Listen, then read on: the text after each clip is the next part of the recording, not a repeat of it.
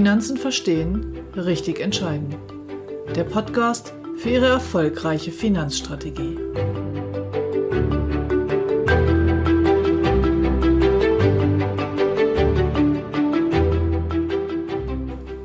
Heute geht es darum, sich klarzumachen, warum eine gut durchdachte Finanzplanung Sinn macht.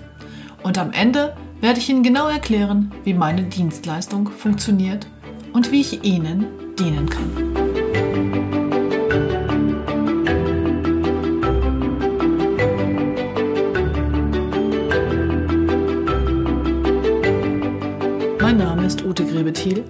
Und ich helfe finanziell erfolgreichen Menschen, fundierte finanzielle Entscheidungen zu treffen, damit sie heute und morgen gut leben und all ihre wirtschaftlichen Ziele erreichen können, ohne sich täglich mit dem Kapitalmarkt oder Versicherungsbedingungen auseinandersetzen zu müssen.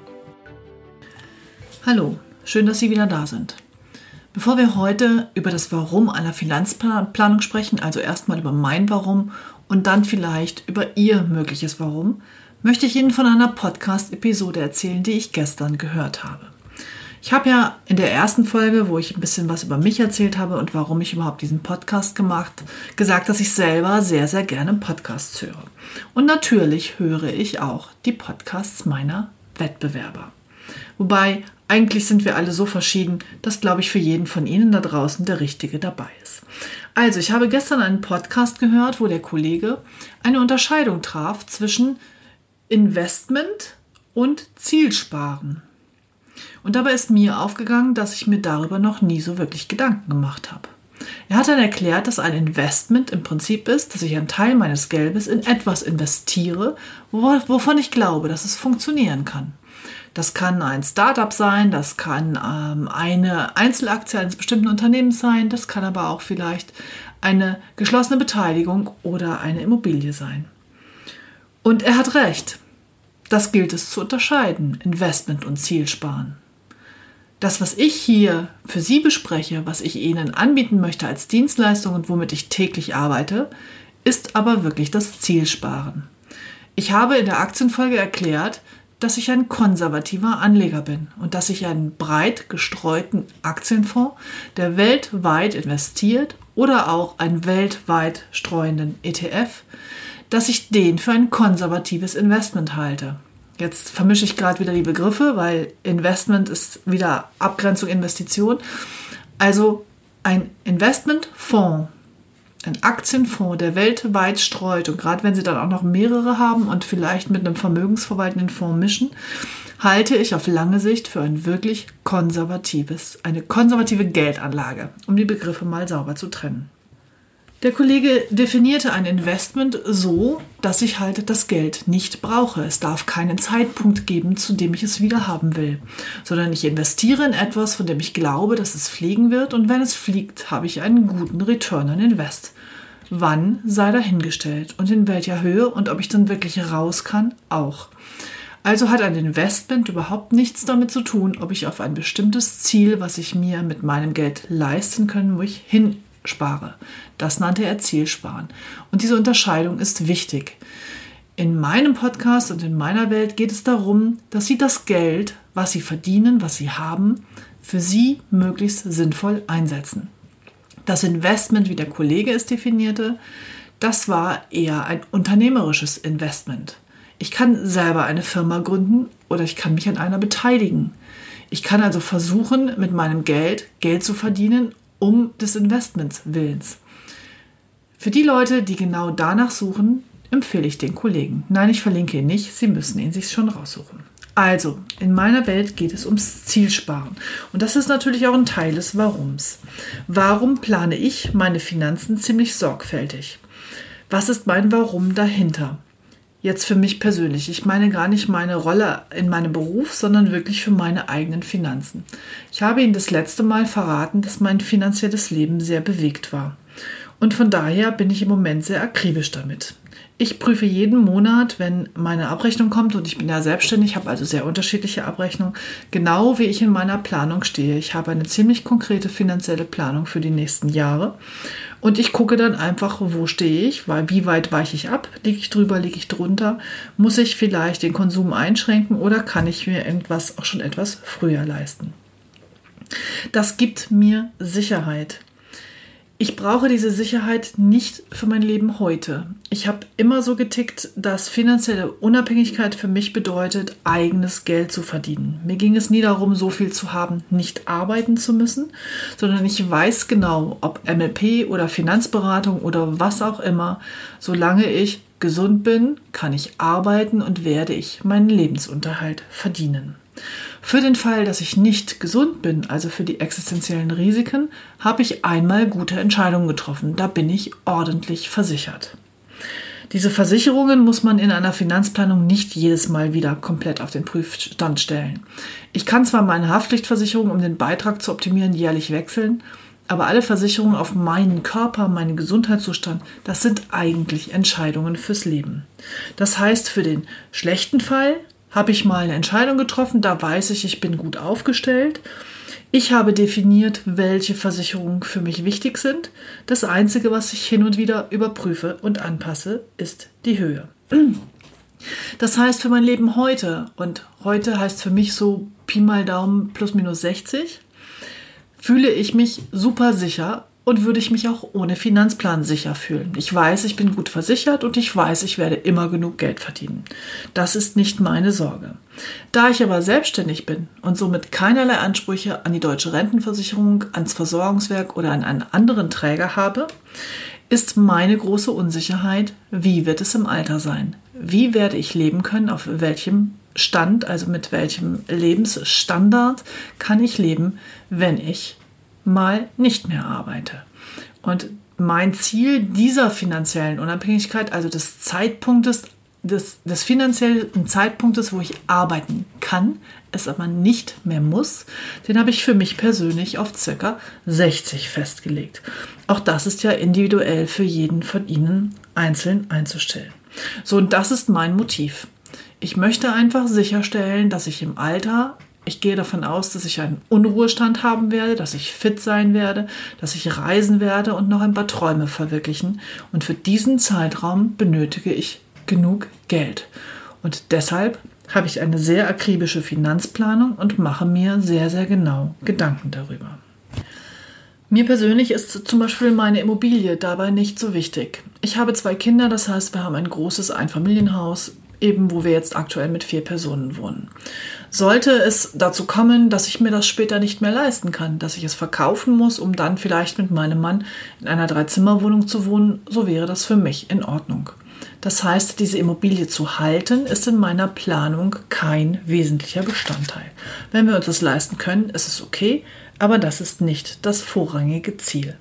Ich habe noch ein paar Wünsche, ich habe noch ein paar Reisen, die ich machen möchte und mein Traum ist es immer, ein Wohnmobil vor der Tür zu haben, mit dem ich fahren kann, wann immer ich möchte. Jetzt ist es einfach so, dass ich sicher sein möchte, wenn ich mir irgendwann dieses Wohnmobil kaufe, dass mir das Geld im Alter nicht fehlen wird. Und dabei hilft mir die Finanzplan. Also Priorität in meiner Planung ganz klar finanzielle Unabhängigkeit ab ca. 60, dann das Wohnmobil und dann vielleicht die eigene Immobilie. Denn wenn ich sie behalte, hätte ich schon noch so ein paar Modernisierungsideen. Nun sitze ich natürlich an der Quelle, ich kenne mich aus. Das heißt, ich kann 99 Prozent meiner Finanzplanung einfach mit mir selber ausmachen. Mit mir und meinem Mann natürlich. Aber glauben Sie mir, im Zweifel gehe ich auch zu einem Kollegen und setze mich mit ihm hin und mache meinen Budgetguide und lasse mich nochmal hinterfragen. Ergebnis war übrigens auch eine kleine Veränderung in diesem Jahr, die ich selber gar nicht gesehen habe und die der Kollege mir sofort spontan vorgeschlagen hat und nachdem ich darüber nachgedacht habe, habe ich es auch so umgesetzt. So, jetzt geht es aber um Ihr Warum. Warum hören Sie diesen Podcast? Warum setzen Sie sich mit Ihren Finanzen auseinander? Warum macht es Sinn? Ich habe mal ein paar Motive als Anregung für Sie notiert, aber letztendlich, das habe ich letzte Woche schon gesagt, müssen Sie für sich selbst drauf kommen. Also Motive, sich mit Finanzen auseinanderzusetzen, könnte sein, reich werden zu wollen oder bestimmte materielle Träume zu haben. wie mein Wohnmobil zum Beispiel. Oder einfach aus Sportlichkeit die maximale Rendite zu erzielen. Oder vielleicht auch um Flexibilität sicherzustellen. Also immer genug Geld zu haben, um vielleicht spontan mal ein Sabbatical für sechs Monate im Ausland zu machen. Vielleicht gibt es auch Menschen unter Ihnen, die mal temporär nicht arbeiten wollen oder bestimmte teure Reisen ähm, machen wollen, für die sie sowohl Geld als auch Rücklagen für die Zeit brauchen. Also alle wirtschaftlichen Ziele. Letztendlich ist das Warum aber immer ein Gefühl dahinter. Für mich ist es Sicherheit im Alter. Das gibt das Gefühl der Sicherheit ist mein Warum, mich mit den Dingen auseinanderzusetzen. Neben dem Motiv der Freude, nachdem wir uns dann entsprechend verhalten, die Wünsche, die ich gerade aufgezählt habe, entsprechen eher dem Motiv des, ähm, was bekomme ich und welche Freude habe ich daran, gibt es natürlich auch noch das Motiv der Angst. Bei mir ist es Angst im Alter, nicht genug Geld zu haben. Und meine Planung gibt mir Sicherheit. Eine Finanzplanung gibt aber auch Planungssicherheit, dass man einfach weiß, okay, wann kann ich was machen und in welcher Größenordnung. Aber es gibt auch Menschen, die einfach Existenzängste haben, die Sorge haben, nie genug Geld zu haben und sich deshalb mit ihren Finanzen auseinandersetzen. Und dann gibt es auch Menschen, die es einfach verabscheuen, Schulden aufzunehmen. Die sagen, ich möchte gerne ein eigenes Haus, aber ich will überhaupt gar niemals einen Kredit aufnehmen. Also geht es dann ja darum zu planen, wie kann das denn aussehen, wie komme ich dahin. Sie sehen, es gibt diverse Motive für eine gute Finanzplanung. Ich hoffe, Sie finden Ihre und dann starten Sie durch. Also fasse ich nochmal zusammen. Mein Weg ist es, planvoll und strategisch vorzugehen, um meine Zukunft finanziell gestalten zu können. Ich habe aber auch Kunden, die eher ungeplant, die wollen nicht planen, die wissen, dass sie nehmen, was kommt. Jetzt und auch später. Das bedeutet aber einfach, wenn ich in der Gegenwart planlos mit meinem Geld umgehe, weiß ich nicht, wie die Zukunft sich gestalten wird und es kann sein, dass ich dann einfach später mit einem Existenzminimum auskommen muss. Wir leben in Deutschland, das werden Sie immer haben. Also von daher, tatsächliche Überlebensangst braucht hier niemand zu haben. Aber zum Beispiel die Ruhestandsplanung, ein wichtiger Aspekt meiner Tätigkeit, ist für viele Leute ein ganz wichtiger Punkt. So ab 52, 53 wollen die Menschen gerne wissen, oh, wird's denn reichen? Ist es okay, wenn ich mit 64 aufhöre? Wie sieht's denn aus? Ich möchte den Kindern noch was schenken. Und kann ich das abschätzen, wie sich später gestalten wird? Genau das kann man mit einer Finanzplanung. Und deshalb möchte ich Ihnen jetzt noch mal ganz kurz erklären, wie das denn mit mir laufen könnte. Wir haben in den letzten Wochen den Budgetguide durchgenommen, ähm, sind ihn durchgegangen. Diese Budgetguide-Beratung dauert anderthalb bis zwei Stunden. Sie kostet kein Geld. Das ist meine Vorleistung. Das heißt, wenn jemand von Ihnen Interesse an einer Beratung hat, dann würden wir erstmal ein Telefongespräch führen, um zu gucken, ob wir überhaupt zueinander passen.